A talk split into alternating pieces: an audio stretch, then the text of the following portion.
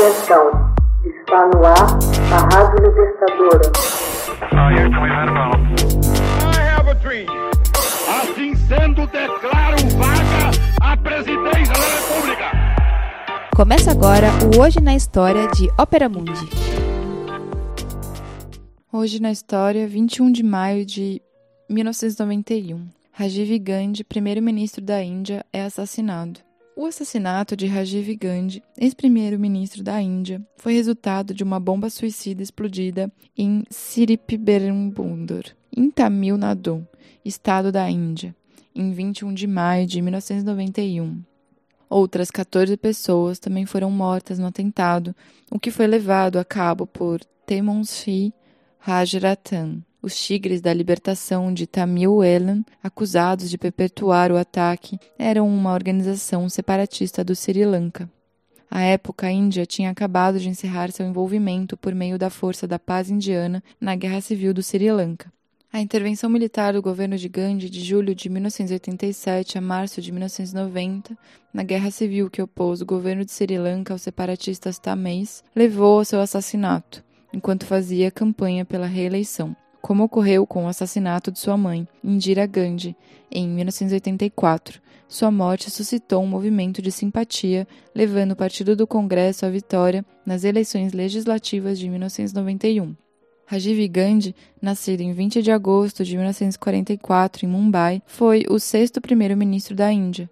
Entrou em função em 31 de outubro de 1984, após o assassinato de sua mãe, tendo renunciado logo que perdeu as eleições legislativas de 2 de dezembro de 1989. Rajiv pertencia à dinastia dos Nehru Gandhi. Era bisneto de Motilal Nehru, advogado riquíssimo e combatente pela independência da Índia. Neto do primeiro-ministro Jawaharlal Nehru, filho da primeira-ministra Indira Gandhi, nascida em Indira Nehru, e marido de Sonia Gandhi, nascida Sonia Maino, além do pai do vice-presidente do partido, Raul Gandhi de Priyanka Gandhi. Seu pai era o jornalista e político Feroze Gandhi. Não tinha nenhum parentesco com Mahatma Gandhi. Rajiv estudou na prestigiosa Dom School. Encontrou sua futura esposa Sônia enquanto estudava na Universidade de Cambridge, Inglaterra, não pretendendo a princípio se dedicar à carreira política. Tornou-se piloto de aviação da companhia Air India. Somente após a morte do seu jovem irmão, Sanjay, num acidente aéreo, é que se tornou o delfim de sua mãe para assumir a chefia do Partido do Congresso. Eleito deputado em 1981, na circunscrição anteriormente detida por seu irmão, Rajiv foi escolhido por seu partido como primeiro-ministro algumas horas após o assassinato da mãe. Morta por dois dos seus guarda-costas Sikhs, Dois meses mais tarde, ganhou as eleições legislativas, valendo-se de uma onda de simpatia popular que se seguiu ao assassinato de Indira Gandhi. Durante seu mandato de primeiro-ministro, levou certo dinamismo a uma função que só havia sido ocupada antes dele, por pessoas de mais idade.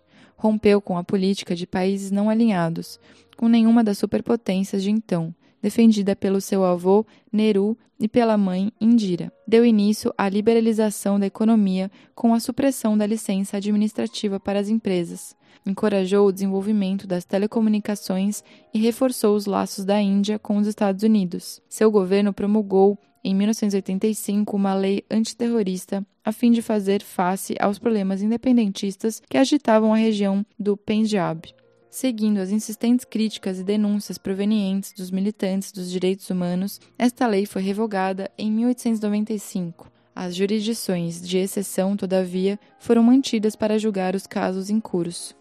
Seu governo foi maculado pelo caso Bofors. Segundo a sociedade sueca de mesmo nome, este escândalo envolveu uma soma de mais de 40 milhões de dólares que foi paga aos políticos indianos, por intermédio do homem de negócios italiano Ottavio Catrotti, próximo da família Gandhi em troca de contratos que favoreciam ilegalmente a empresa sueca. O caso contribuiu para o fracasso do Partido do Congresso nas eleições de novembro de 1989. Hoje na História, texto original de Max Altman, organização Haroldo Cerávalo, gravação Michele Coelho e edição Laila Manoeli. Você já fez uma assinatura solidária de Opera Mundi? Com 70 centavos por dia, você ajuda a imprensa independente e combativa. Acesse www www.operamundi.com.br/apoio.